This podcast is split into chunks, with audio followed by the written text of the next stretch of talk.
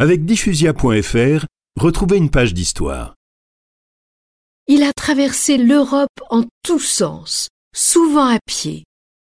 Il a parlé des heures, des jours et des mois. Nous sommes le 13 juin. Il tombe de son arbre.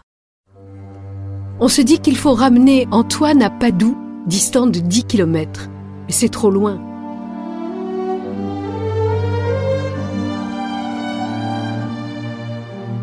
Un autre frère mineur annonce qu'il existe un monastère de Clarisse sur le chemin. On y installe Antoine qui revient à lui. Sainte Marie, Mère de Dieu, On lui administre le sacrement des malades.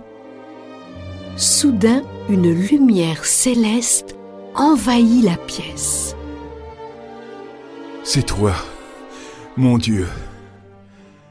Je n'ai pas vraiment besoin de l'extrême onction, tant je me sens en harmonie avec toi, notre Seigneur. Mais j'accueille quand même ce sacrement avec joie.